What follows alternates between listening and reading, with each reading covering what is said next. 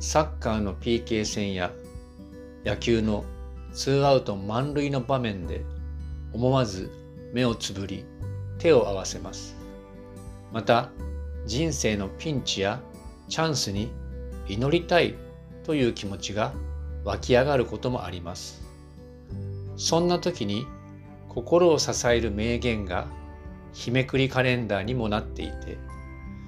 その中には聖書の言葉も登場します。そのような祈り心に寄り添い支えとなる聖書の言葉キリストの言葉に巡り会えることを願って毎週礼拝をしてメッセージをお届けしています。どうぞ配信メッセージをお聞きください。またよろしければ礼拝にもお越しください。